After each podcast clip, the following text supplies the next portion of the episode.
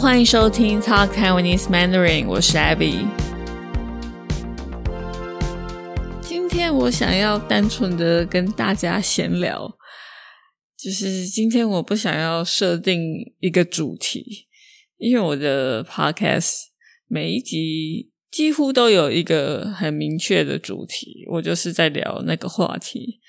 但是今天我没有想要聊一个特定的话题。就纯粹是想要跟大家聊聊天，闲聊一下我最近在想什么。距离上一集像这样闲聊的一集，已经过了蛮长的一段时间了吧？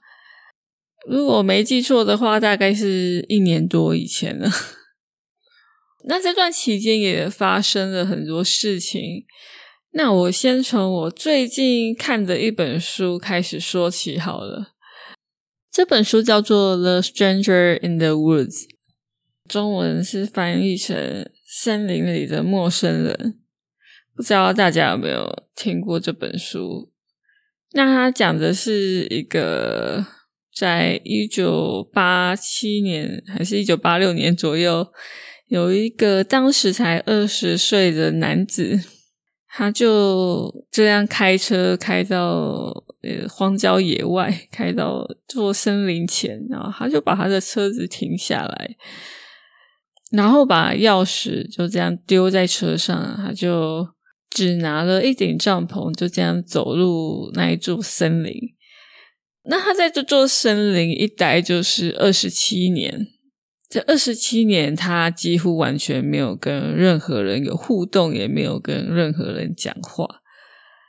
他就这样住在森林里面。那最后他离开这座森林，是因为他被警察抓到，因为他在这段期间会去附近的居民的屋子里面偷食物，还有一些生活必需品，而且他都没有被抓到，一直到二十七年后，他才终于被抓到，所以坐牢，也被迫离开这座森林。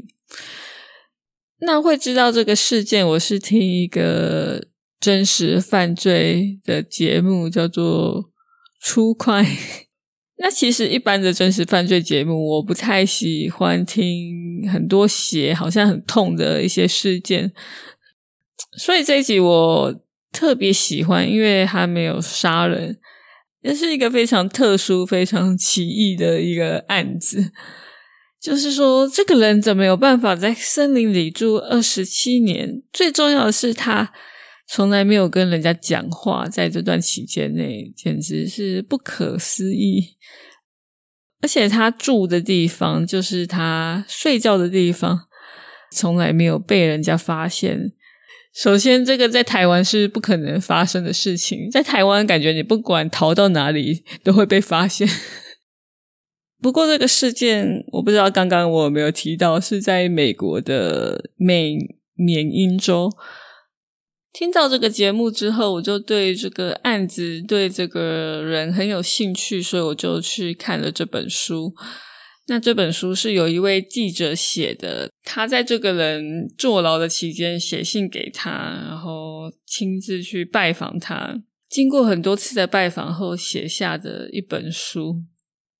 那其中他有提到说，这个地方他住的这个地方，冬天的时候非常的冷，会到零下二十度。如果我没有记错的话，所以在这么寒冷的冬天，大概零下二十度的状况，他睡在野外，他在野外生活，而且他没有生火。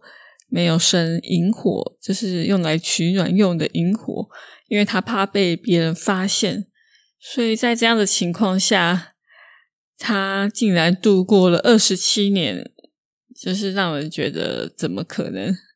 所以说，大概每年冬天，他可能都会面临到一个接近死亡的状况。毕竟这么寒冷，大概每年都可能会有快冻死的状况。那我在这边没有要特别去评论他的罪行，就是他去偷东西这个行为是好的还是不好的之类的。但我好奇的是，他为什么会想要在野外住二十七年，而且从来没有想要离开过？重点是在野外生活是另外一回事。有人在野外生活，可是也可以跟别人一起玩，就是一群人在那边玩。可是他是一个人，而且拒绝跟别人有任何的互动，或是我们说的社交，就是零社交的状态，让我觉得非常的好奇。这大概也是我会想去看这本书的原因吧。If you are looking to improve your Chinese reading and comprehension skills, try my Great Readers. I currently have three books available. The Robin Hood of Taiwan, Liao Tianding, and The Tiger Aunt, Hu Gu Po, are based on famous Taiwanese folktales that most Taiwanese people grew up hearing. Lost in Translation, 咖啡店爱情故事 is inspired by a real cross-cultural romance of my friend. Level 1 only uses 300 unique characters, and Level 2 only uses 500 unique characters. You can buy them in simplified and traditional Chinese. I also record the audiobooks, making it easier for you to follow along, even if you don't know every word. Self-publishing is not easy, but I really believe in these books and their power to help you learn and enjoy an experience in Chinese. Please give them a try so that I can continue working on writing more great readers. To find out more, go to talktaiwanesemandarin.com slash books. You can also find the link in the show notes. 看完这本书，其实我有蛮深的感触。第一点就是， 我也算是不喜欢社交的人。当然没有像这位主角 Chris 这么夸张。知道这个事件后，我就觉得，嗯，比起来，我算是很喜欢社交的人。他算是很极端的一个状况。我觉得我是跟普通人比起来，没有这么爱社交。但听了这个故事，我就在想，我做得到这件事情吗？就是一个人在野外生活这么久，没有跟别人接触。那我很快就可以回答，不可能。第一点就是说，我觉得我会想要体验在野外生活，可能 几天的状况，但是不可能这么不舒服的生活，因为我也蛮怕虫或是野生动物之类的，所以我觉得没有办法，除非它是一个舒适安全的空间，没有熊或是什么恐怖的野生动物，才有可能。第二点是，虽然说我没有那么喜欢社交，但也并不代表我完全不想要社交。更精确的说，我是不喜欢很浅的谈话跟社交，例如说那种 small talk，这个会让我觉得很尴尬或是很不自在。但如果是我们两个人坐下来，好好的聊一聊，聊一些比较深入的话题。这样的社交我是喜欢的，而且是需要的。那虽然说我并不想要去过这种完全隐居的生活，但读了他的故事，我还是有很深的感触。为什么呢？其实我就想到，在我大学的时候，那个时候跟几个同学去一家公司实习，那间公司是一间台湾蛮大的保险公司。然后在某一天的课程之中，这个讲师就问我们说：“我们的梦想是什么？”然后我记得大部分的人都回答说：“好像说想要赚很多钱，还是环游世界之类的，就是大概蛮常见的一些回答。”那不知道为什么轮到我的时候，我就说我想要隐居。然后那个讲师就很惊讶，应该有笑出来说：“哦，你发生了什么事？为什么会想要隐居？”可是我记得那个时候，我并不是想要搞笑，或是觉得好笑，我是很自然、很真实的说出我的答案。那现在回想起来，我也觉得那个时候蛮妙的。原来我大概二十出头就有想要隐居的这个想法，但是我也相信，想要隐居这件事情。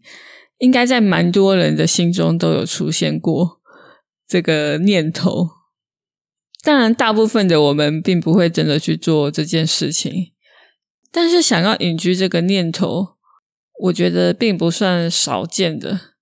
就算是后来长大、出社会之后，到现在，我觉得想要隐居的念头更深。毕竟进入社会之后，开始工作，然后开始了解这个社会的运作，了解这个世界是怎么样的。说真的，会越来越觉得失望，或是打击很大，然后也许会去想：哎，生在这个世上的意义到底是什么？特别是前阵子，我觉得非常的焦虑，也有一点忧郁吧。但我觉得大部分是焦虑，感觉像是所谓的存在主义危机。Existential crisis，我也不确定是不是那样，但是看这个叙述，感觉就是这样，就是知道社会上全世界一些很黑暗的事情，或是说，哎，原来社会的运作是这样，然后就会质疑一切的意义。那例如说，以前有一段时间会看很多那种 self help，以中文来说，应该是自我成长的书。那个时候看一两本就觉得哇，原来这个是什么成功的秘密之类的。可是后来看一看就觉得，哎，这个书好像都差不多，他们讲的都是差不多的事情，可是却用一整本书来讲重复的事情，就是让人觉得很厌烦。所以过没多久我就再也不看，而且觉得很反感。然后到后来算是最近吧，前阵子我就发现。很多这种书其实好像是一种诈骗，用诈骗这个词可能太超过了，但感觉都是在骗人的吧。例如说，很多那些作者，他们其实根本什么事也没做，却教你说要如何成功，要如何赚很多钱，或是人生的秘密什么什么。后来听到一些 podcast，发现那些作者根本就是骗子啊，但是这些书却是畅销书。你去一间书店看到排行榜前几名都会是这种书，就是让人觉得很傻眼、很困惑，然后同时也懊悔着哦，我以前怎么会去看这些书，真是浪费我的时间什么之类的。不过说实在的，现在发现也不太晚了。那回到刚刚的这个存在主义危机。反正就是开始质疑一切的意义，例如说，我原本觉得有意义的事情，我原本觉得有意义的工作，后来又觉得，嗯，这个真的有意义吗？是我想象它有意义的吧？然后对自己的行为，还有社会上很平常的行为，也开始质疑。但是其实我也不是忽然开始质疑所有的事情，忽然开始有存在主义危机。我觉得我这个人平常就是蛮常会去想各种事情，像是刚刚讲的什么意义啊、人生啊什么有的没的，所以对我来说也不算是太奇怪的事情。那总而言之，看了这本书之后，他在里面讲过的一些话，意外的舒缓了我的焦虑，还有我的存在主义危机。特别是有一段话。我觉得非常的喜欢这段话，有点长，所以我也不会整句念。但它大概的意思就是说，这样的孤独增强了我的感知。但当我将我增强的感知能力用在我身上，我失去了我的身份。在这里没有观众，也没有人让我来为之表演。我不需要定义我自己，我变得无关。我和森林的界限似乎消失了，我的孤立感觉更像是一种沟通。我的欲望消失了，我不渴望任何东西。我甚至没有名字。以浪漫的说法，我是完全自由的。这个是我自己大概翻译的啦，当然没有原文这么好。当我读到这句话，我觉得我领悟到了他想要表达的一些东西。即使我不用像他一样去隐居在那边那么久，但是透过他说的这一段话，我觉得我对于生命，至少是我自己的生命，似乎比较了解了，或是说我比较知道我想要怎么做了。举例来说，我原本在焦虑的很多事情，像是某一件我很想做的事情，我在想，我是真的想要做这件事情吗？还是我想要得到某一种成就，或是我想要让别人感觉我很棒？我现在认真的去想一想，嗯，我的确想要做这件事情，但是如果我没有达到也没有关系，我可以去做别的事情，我不需要那么执着。我会这么焦虑，是因为哦，要是我没有达到，那我好像没有这个成就，我好像失败了的感觉。所谓的得失心。好像并不是真的那么想要那件事情，或是那么想做那件事情，而是我如果做到那件事情，我的价值好像提高，但是那个价值好像是社会的标准，或是想象别人对自己的评价，那跟自己真正想要的好像是两回事，不同的事情。总而言之，我变得不焦虑了。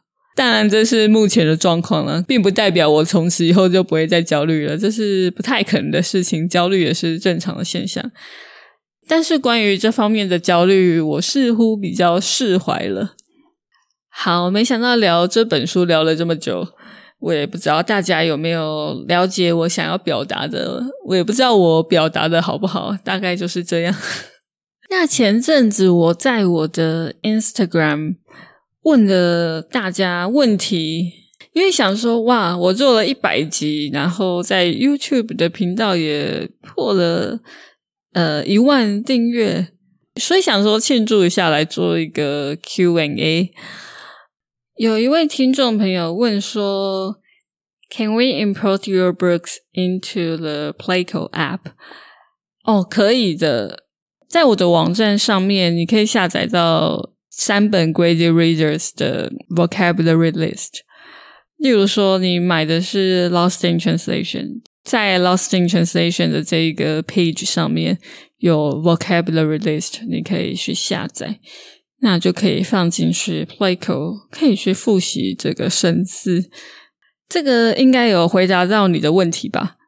那其实有蛮多关于中文的问题。呃，这个要在节目上解释，好像有点难解释，因为是需要 画面跟你讲哪一个字要怎么用。还有蛮多关于台湾的问题，比较广泛的问题，有些有点难回答。这个我不知道，我有没有办法回答。那有些我应该做得到，那我之后应该会特别做一集来回答这个问题。也有听众朋友问说，什么时候会出新的 Grade Reader？老实说，我还没有开始写新的书。其实有一直在想要出新的，但我也要老实的说，其实出一本书要花的力气还有时间非常的多，又加上其实这个 Grade Reader 不太好卖，我很诚实的告诉大家。我想，毕竟这个市场比较小，这个我其实原本也知道。我知道台湾的市场并不大，这也是为什么都没有人出的原因吧。但我还是做了，因为我想它是一件有意义的事情。其实写故事对我来说并不难，它花的时间相对的比较短，但比较大的问题是因为整个过程都是我一个人做。再加上我的 editor 帮我编辑，但大部分的事情是我自己做的。把一本书做完之后，我觉得更累的是，我还要自己来卖这本书。等于是说，做完一本书，我其实已经很累了。其实没有什么力气去宣传啦、行销什么的。就是整本书的过程消耗非常多的精力，这也是为什么 我还没有开始写下一本书的原因。还有就是说，其实写一本书赚不了什么钱，跟投入的时间还有精力比起来，真的是没有赚什么钱。所以我也在犹豫说，虽然我觉得这件事情是有意义的，但是以现实的情况来考量，就是。到底要不要继续做。但是其实我是有打算要继续再写的，因为我觉得既然都出了三本，应该要继续写下去，因为有读者在等待。也希望大家可以体谅这件事情不简单，所以请大家耐心等待。也希望大家可以多多支持我的书。如果你还没有买，还在犹豫的话，可以去试试看。好，大概是这样。如果大家有更多问题想要问我，之前没有问到的话，不管是关于我这个人，还是关于这个 podcast，还是一堆有的没有的问题，也可以再问我。你可以在这集的 YouTube 影片下面留言。那未来我会再回答大家的问题。如果是问很特定某个中文的问题的话，可能不太适合，因为我觉得在节目上很难回答。那就谢谢大家的收听，我们下次见喽，拜拜。